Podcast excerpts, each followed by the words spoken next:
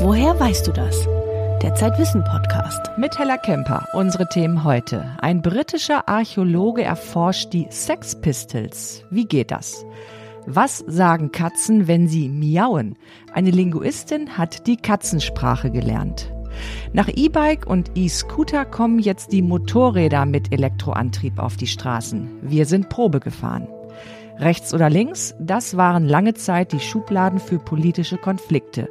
Diese Kategorien reichen nicht, sagen Sozialwissenschaftler. Diese Episode von Woher weißt du das wird präsentiert von der neuen Allianz Autoversicherung. Wenn die Parklücke kleiner ist als man denkt und das Auto größer als gedacht, gibt es mit der neuen Allianz Autoversicherung keinen Grund zur Panik, denn die ist günstiger als man denkt und kümmert sich um Schäden schnell und zuverlässig wie erwartet. Mit dem Allianz Werkstatt Bonus spart man zusätzlich 20% auf den Casco-Beitrag. Alle Infos gibt es jetzt unter allianz.de slash kfz oder bei der Allianz vor Ort. Können Sie ketzisch? Das ist gar nicht so schwer. Man muss nur die Ohren spitzen und den Katzen aufmerksam zuhören. Denn sie schnurren, fiepen und heulen nicht einfach so. Sie teilen sich mit und wollen auch mit uns Menschen kommunizieren. Die Bandbreite an Lauten ist groß. Miau ist nicht gleich Miau. Zeitwissenautorin Rebecca Gottel hat mit einer Sprachwissenschaftlerin gesprochen, die Katzensprache erforscht. Wissen Sie, was diese Katze sagen möchte? Oder diese? Susanne Schötz hilft uns dabei, das beliebteste Haustier der Deutschen zu verstehen. Katzen faszinieren mich, weil sie eine Vielfalt von Laute benutzen, wenn sie mit Laute kommunizieren. Susanne Schötz ist Professorin für Phonetik an der Schwedischen Universität Lund. Ihr Vater ist Deutscher, ihre Mutter Schwedin. Daher beherrscht sie beide Sprachen gleichermaßen gut. Phonetiker untersuchen normalerweise, wie wir Menschen miteinander kommunizieren. Dafür analysieren sie die Melodie der Sprache, die Schwingungen von Stimmen und die Kraft der Töne. Schötz hat es auch gemacht, aber bei sich zu Hause wurde sie noch auf andere Laute aufmerksam.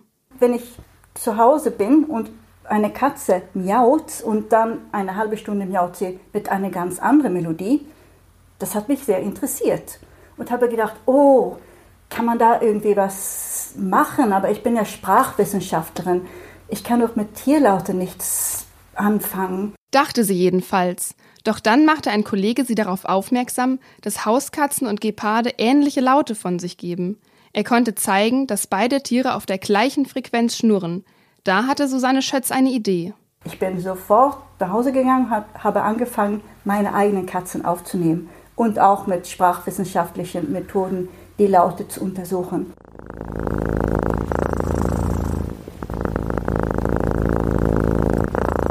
Schon hatte sie ein neues Forschungsprojekt. Mittlerweile hat die Wissenschaftlerin nicht nur ihre eigenen sechs Katzen belauscht. Mit einem Ansteckmikrofon hat sie die Laute von 70 weiteren Katzen aufgenommen und analysiert. Das Ergebnis?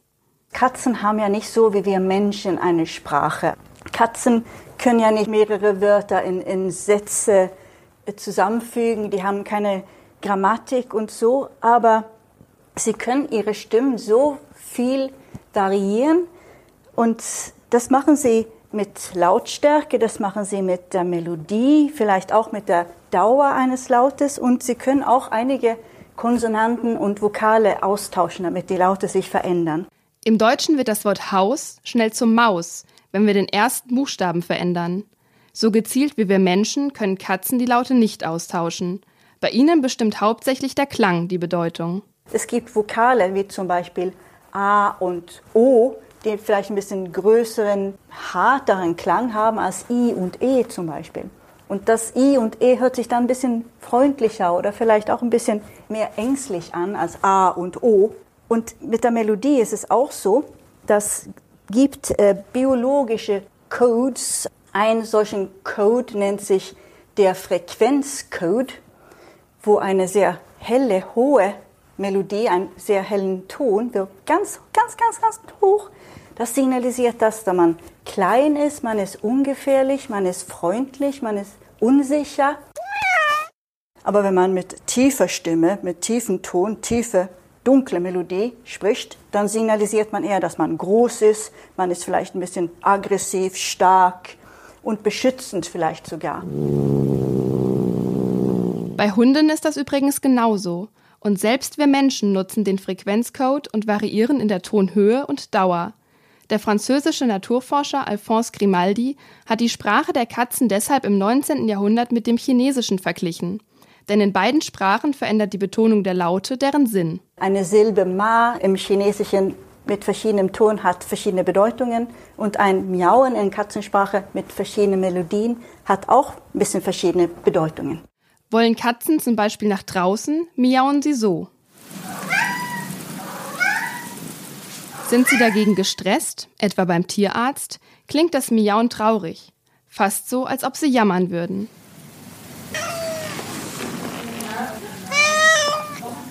Mit dem Katzengesang wiederum versuchen rollige Kätzinnen Sexualpartner anzulocken. Es ist der Laut der Liebessehnsucht.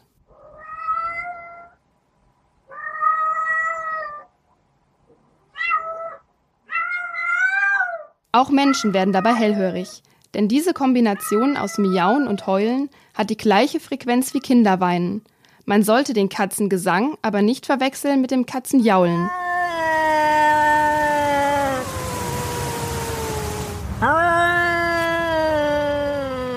Geben Katzen diesen Laut von sich, sollte man lieber Abstand halten. Er signalisiert Gefahr und soll Gegner abschrecken. Streiten sich die Tiere, kreischen sie oder fauchen sich an. Selbst ungeübten Ohren dürfte klar werden, das ist eine Warnung.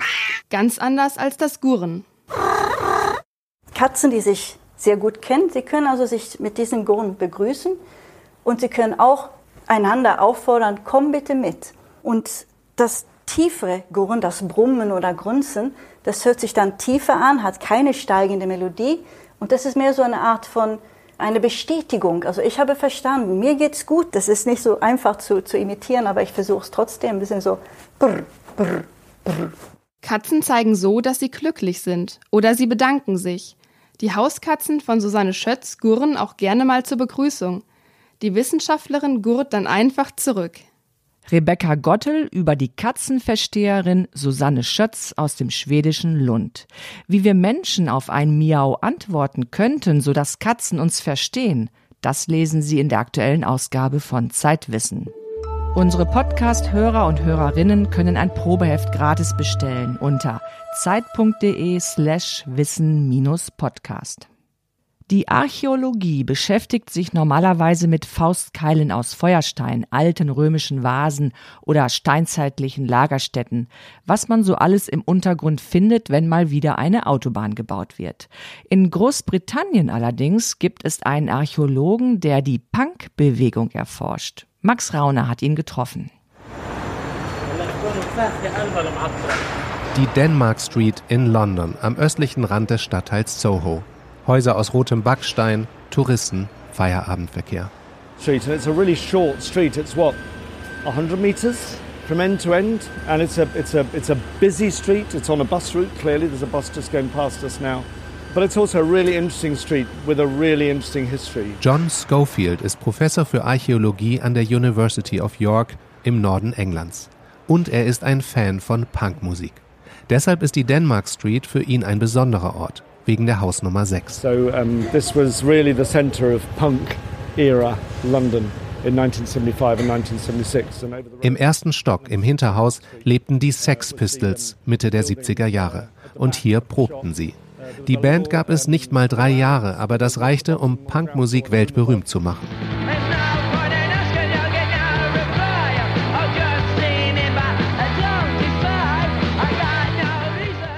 Die Punks waren nicht nur berüchtigt für ihr Aussehen und ihre Musik, die in bürgerlichen Ohren eher Krach war. Die Sex Pistols hatten außerdem in einem Fernsehinterview ziemlich krasse Schimpfwörter in den Mund genommen. Which one? Nothing, a rude word. Next question. No, no. What was the rude word? Shit.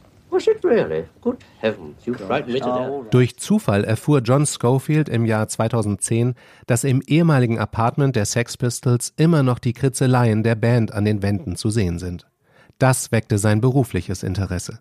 Schofield ist ein sogenannter Gegenwartsarchäologe. Das heißt, er beschäftigt sich mit Ereignissen, an die sich auch Menschen im Hier und Jetzt noch erinnern können. Der Kalte Krieg, die Friedensbewegung und eben auch Punkmusik. Zusammen mit einem Kollegen machte er sich auf den Weg nach London. Im Erdgeschoss der Hausnummer 6 wurden gebrauchte Gitarren verkauft. Die Forscher statteten dem Besitzer einen Spontanbesuch ab. We came to London on spec, so we didn't we didn't contact the shop in advance. So we went in, and uh, the person who was working here came with us, and they used it at that time to, as a photographic studio for their for their guitars. Den ehemaligen Probenraum der Sex Pistols nutzte der Gitarrenladen als Fotostudio. Die Archäologen durften es sehen, aber sie sollten nicht lange stören. We had about 10 minutes, 15 minutes before he had to be back in the shop. So we did a very quick photographic survey of the building. Gegenwartsarchäologen untersuchen die Gegenwart mit den Mitteln der Archäologie. In diesem Fall machten John Schofield und sein Begleiter schlicht ein paar Fotos der Karikaturen und Kritzeleien. Johnny Rotten, der Bandleader, hatte seine Bandmitglieder als Comicfiguren gezeichnet. We think that Johnny made all the artworks. Um, so one of them, therefore, the portrait of him is therefore a self-portrait. Um, and then the pictures of the other band members are, um, are caricatures. So they're, they're quite primitive in many ways, but they're also really clever because they really capture the character of the, of the, of the band members. And then you've also Aber auch ein leicht abgeändertes Hakenkreuz, englisch Swastika, findet sich an der Wand. Viele Punks nutzten das Hakenkreuz damals zur Provokation. Um, and then there's a whole series of symbols as well. So there's things like the swastika symbol, which the punks adopted. It was to provoke and challenge. And that was the other thing they were saying was, you know, challenge, challenge convention, challenge authority. Don't be like everybody else. Provozieren und andere herausfordern, das liebt auch der Archäologieprofessor und Punk-Fan John Schofield. Er schrieb mit seinem Kollegen einen Fachartikel über das Kulturerbe der Sex Pistols. Die beiden Forscher verglichen die Graffiti mit den paläolithischen Höhlenmalereien von Lascaux. Die Archäologen seien jetzt völlig durchgeknallt, kommentierte daraufhin der Guardian. Voreilig, denn ein paar Jahre später wurden die Graffiti der Sex Pistols unter Denkmalschutz gestellt. Und heute? Im Erdgeschoss von Denmark Street Nummer 6 befindet sich immer noch das Gitarrengeschäft. There. A few years ago I came and did some archaeological work in your, your, your yeah, in the back. Um, but I came here a few months ago, and apparently it's changed hands. You don't have access to it anymore. Is that right? Or, we're never going to have access to it. Is it Airbnb or something like that? I heard. Der Verkäufer erinnert sich an den Besuch der Archäologen vor ein paar Jahren. Aber das Zimmer mit den Graffiti, das gehört nicht mehr zum Gitarrenladen. Yeah, no, I knew it was listed, so yeah. But so we just thought we would ask. Yes, no, I mean, but you, you can't, no, you can't get out there, no. Man kann nicht hinaufgehen, der Raum wird renoviert. Die Graffiti müssen allerdings erhalten bleiben, Denkmalschutz. Vielleicht wird eine Airbnb-Wohnung daraus, wenn die Sex Pistols das gewusst hätten. Ein Gegenwartsarchäologe erforscht die Sex Pistols. Ein Beitrag von Max Rauner. Der Archäologe John Schofield hat sich noch auf ein anderes Thema spezialisiert, den Kalten Krieg. Als die Mauer noch stand, leitete Schofields Vater auf dem Teufelsberg in Berlin die wichtigste Spionagestation der Briten. Mit riesigen Antennen hörten die Geheimdienste den Funkverkehr im Osten ab. John Schofields Vater hat zu Hause nie darüber gesprochen, alles war streng geheim. Als Archäologe kam John Schofield zurück nach Berlin und machte sich auf die Spur seines Vaters. Lesen Sie Max Rauners Reportage im aktuellen Zeitwissen Magazin.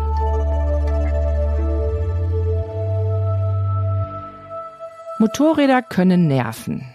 Sie sind laut, stinken und fahren in der Stadt oft zu schnell. Das ist zumindest meine subjektive Perspektive als Radfahrerin. Mein Kollege Haro Albrecht sieht das etwas anders. Seine BMW F800 GT ist sein Ein und Alles. Vor kurzem kam er allerdings mit einem anderen Gefährt zur Arbeit. Und das hat auch mich fasziniert. Ein Elektromotorrad. Ich habe das Mikrofon dicht an den Motor gehalten. Wir stehen vor dem Pressehaus der Zeit in der Hamburger Innenstadt. Haro Albrecht ist Redakteur im Wissenressort und hat das Elektromotorrad zum Testen bekommen. Er gibt Gas oder man muss wohl sagen, er gibt Strom. Wie man sehen kann, habe ich hier einen speziellen Modus eingestellt, nämlich den Sportmodus. Man kann verschiedene Modi einstellen und je nachdem, welcher eingestellt ist, beschleunigt das Motorrad schneller oder weniger schnell und verbraucht natürlich dann mehr oder weniger Strom auch. Von 2024 an müssen Motorräder die zweite Stufe der Euro 5 Norm erfüllen. Sie müssen sparsamer und auch leiser werden. Elektromotorräder schaffen das spielend. BMW arbeitet an E-Bikes, Harley Davidson wird sein erstes Elektromodell Livewire nennen. Haro Albrecht testet ein Modell der kalifornischen Firma Zero Motorcycles. Wie schnell fährt es? Angegeben sind maximal 200 Stundenkilometer. Wobei das so ist, dass dem Akku dann wohl relativ bald zu, zu heiß wird und sich das dann selbst drosselt. Und man würde es auch nicht so schnell fahren, weil es keine äh, Verkleidung hat und nichts und man also voll im Wind sitzt. Also ich denke, der Spaß hierbei liegt nicht in der Geschwindigkeit, sondern ähm, in der Beschleunigung. In 3,3 Sekunden kann das Motorrad von 0 auf 100 beschleunigen. Es hat 110 PS, ist 220 Kilo schwer. Eine Kanonenkugel auf zwei Rädern. Das hat ein unglaubliches Drehmoment, nennt man das. Das ist der Zug, der Druck sozusagen, den man spürt. Und das gehört zu den kräftigsten Motorrädern, die es überhaupt gibt. Ich würde sogar sagen, es ist das kräftigste. Für die Experten, das hat 190 Newtonmeter Drehmoment und das von der ersten Umdrehung weg. Das haben andere Motorräder nicht.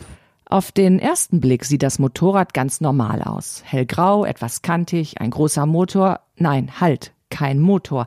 Das ist der gewaltige Akku, der fast 14 Kilowattstunden entladen kann.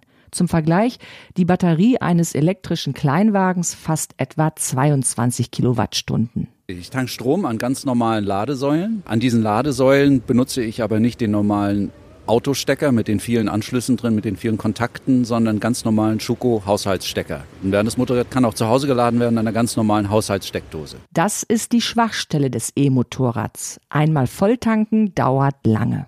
Das dauert, wenn es ganz leer ist, ungefähr fünf Stunden an der normalen Haushaltssteckdose. Wenn man jetzt, äh, das gibt es als Zusatzoption, dann ist das aber wieder ein bisschen teurer.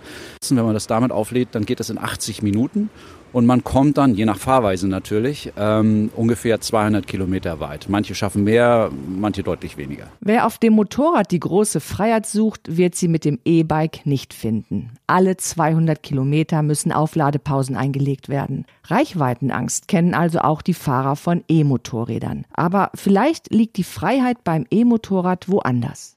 Die Sinnlichkeit auf diesem Motorrad ist noch größer, weil man unabgelenkt von Motorengeräusch einfach nur den Wind spüren kann, riechen kann und so weiter. Das ist toll, das ist wunderbar. Und schöner als das große Knattern. Der Sound, den Biker so lieben. Für wen also ist ein E-Motorrad die richtige Wahl? Wer allerdings irgendwo auf dem Land wohnt und in die Stadt fährt zum Beispiel ähm, und dort jeweils Steckdosen hat und meinetwegen bei der Arbeit das laden kann oder zu Hause laden kann, äh, für den ist das super. Sagt Harro Albrecht und entschwebt mit seiner Zero SRF. Still und leise. Für die aktuelle Ausgabe von Zeitwissen hat mein Kollege Nils Böing recherchiert, welche Fahrzeuge in 20 Jahren auf unseren Straßen fahren werden. Sie sehen anders aus als das E-Motorrad von Harro Albrecht. Politische Gegner hat man lange Zeit zwei großen Lagern zugeordnet, links und rechts. Aber die alten Schubladen reichen nicht mehr aus, um die Konflikte der Gegenwart zu verstehen, sagen Sozialwissenschaftler. Die Forscher beschreiben die Spaltung der Gesellschaft noch mit anderen Kategorien. Zeitwissen-Autorin Sophie Weller hat sich ihre Thesen angeschaut. Die Engländer streiten über den Brexit, die Amerikaner über Trump, die Deutschen über die AfD. Die Konflikte haben einen gemeinsamen Nenner. Das politische Kräfteverhältnis verschiebt sich zugunsten von Rechtspopulisten. Der Politikwissenschaftler Wolfgang Merkel erforscht die Ursachen dieser Entwicklung. Seine These Durch die Globalisierung ist eine neue gesellschaftliche Spaltung entstanden. Sie verläuft nicht mehr nur zwischen den politischen Lagern links und rechts. Wir haben drei Dekaden der Globalisierung erlebt. Und diese Globalisierung hat auch nicht alleine, aber unter anderem die Ungleichheit verschärft, die soziale und wirtschaftliche Ungleichheit verschärft. Also wir haben genügend Gründe auch zu sehen, dass unsere Gesellschaft sozioökonomisch durchaus noch Links-Rechts-Positionen gut vertragen kann, um die Menschen zu repräsentieren. Aber dann kommt sofort das große Aber. Aber dieser Konflikt wird überlagert und durchschnitten durch eine andere Konfliktlinie. Und das ist eine kulturelle Konfliktlinie. Auf der einen Seite stehen Menschen, die eine weltoffene Haltung einnehmen. Ihnen gegenüber steht eine Bevölkerungsgruppe mit nationalistischem Weltbild und der Einstellung Wir wollen keine offenen Grenzen. Wir wollen einen starken Nationalstaat. Wir wollen eine Gemeinschaft, wobei sie die Gemeinschaft sehr häufig eben nicht politisch, sondern ethnisch definieren. Diese Haltung bezeichnet Wolfgang Merkel als nationalistischen Kommunitarismus, abgeleitet aus communitas, dem lateinischen Wort für Gemeinschaft. Die nationalistischen Kommunitaristen definieren sich über ihr Heimatland, das sie weder beruflich noch privat häufig verlassen. Andere Kulturen sind ihnen fremd. Sie misstrauen der Politik der Europäischen Union und den liberalen Werten. Auf der anderen Seite steht die Gruppe der Kosmopoliten. Für sie ist der Bürger nicht unbedingt ein nationaler Staatsbürger, sondern vielmehr ein Weltbürger, deshalb kosmopolitisch. Man ist Bürger, weil man in der Welt ist als ein menschliches Wesen. Die Kosmopoliten reisen viel und sprechen verschiedene Sprachen. Fremde Kulturen sind ihnen vertraut. Sie sind offen für Zuwanderung und eine enge europäische Zusammenarbeit. Sie befürworten Klimaschutz. Damit verkörpern sie das Gegenteil der nationalistischen Kommunitaristen. In der politischen Landschaft Deutschlands zeigt sich der Konflikt zwischen Kosmopoliten und nationalistischen Kommunitaristen aktuell so. Wir haben zwei Parteien in Deutschland und die befeuern diesen Konflikt, weil sie sich an diesen Polen, an diesen kulturellen Polen angelagert haben. Das eine sind die Grünen, ich sage mal etwas plakativ vertreten, kosmopolitische Positionen. Und das andere ist die AfD, die eine bestimmte Art des Kommunitarismus vertritt, nämlich eine chauvinistisch-nationalistische. Die Spaltung in Kosmopoliten und Kommunitaristen hat nicht unbedingt damit zu tun, wie viel Geld jemand hat. Darauf weist der französische Geograf Christophe Guillouis hin, der in Frankreich unter anderem die Gelbwestenbewegung analysiert hat. Er bezeichnet die kosmopolitisch eingestellte Gruppe als neue, als coole Bourgeoisie. Der Unterschied zum traditionellen Bürgertum? Euh, Diese Bourgeoisie konzentriert sich immer mehr in den Großstädten. Das kann man in Frankreich, in Großbritannien und vielen anderen Ländern beobachten. Die coole Bourgeoisie ist nicht zwangsläufig reich. Sie hat aber den Vorteil, dass sie da wohnt, wo das Leben spielt. Auch Stadtbewohner mit einem eher geringen Einkommen, zum Beispiel Studierende, vertreten oft eine kosmopolitische Weltsicht. Sie sind eingebettet in die kulturelle Infrastruktur der Großstadt. Es fällt ihnen leicht, mit der globalisierten Lebensweise mitzuhalten. Trump-Wähler und Brexit-Befürworter leben eher auf dem Land. Dort ist es schwieriger, einen guten Job zu finden oder wichtige Kontakte fürs Berufsleben zu knüpfen. Diese unterschiedlichen Lebensformen verstärken das Gefühl der Entfremdung.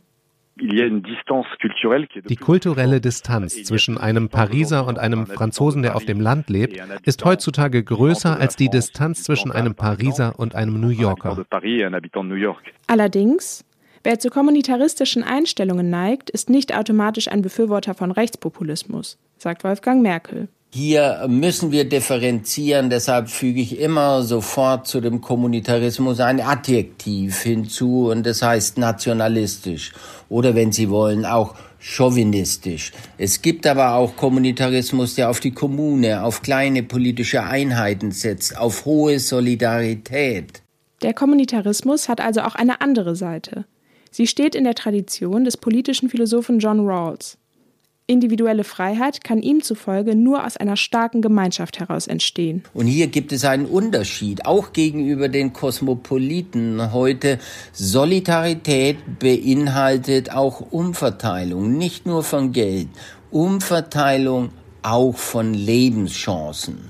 Und das ist etwas, was bei den Kosmopoliten doch sehr im Hintergrund ist. Es geht eher darum, die Welt zu retten, als in der Kommune die eigenen äh, Verhältnisse doch egalitärer zu gestalten. Eine offene Gesellschaft vereint den Kosmopolitismus mit einem ursprünglich kommunitaristischen Gedanken. Sie verbindet Solidarität und Weltoffenheit.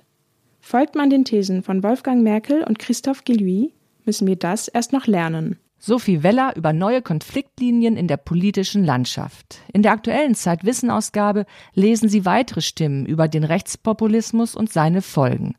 Dort blicken 15 kluge Köpfe in die Zukunft und denken über die Frage nach, was wird aus uns? Der ehemalige SPD-Politiker Otto Schilly schreibt darüber, wie stabil die Demokratie ist. Und der Historiker und Autor Daniel Goldhagen beantwortet die Frage, müssen wir Angst vor den Rechten haben? Weitere Themen in Zeitwissen. Die Kunst zu feiern, wie man der Lebensfreude neuen Raum gibt, auch in schwierigen Zeiten. Die große Schatzsuche. Rohstoffe wie Sand, Öl und seltene Erden haben uns reich gemacht. Jetzt drohen sie uns arm zu machen. Bringen uns Drogen weiter? Das Zeitwissengespräch mit Michael Pollen über Spiritualität, Rausch und die Auflösung des Ichs. Das war der Zeitwissen Podcast. Den nächsten gibt es am dritten Sonntag im November. Dann geht es um Tiny Houses, eine Art Schneckenhaus für Menschen.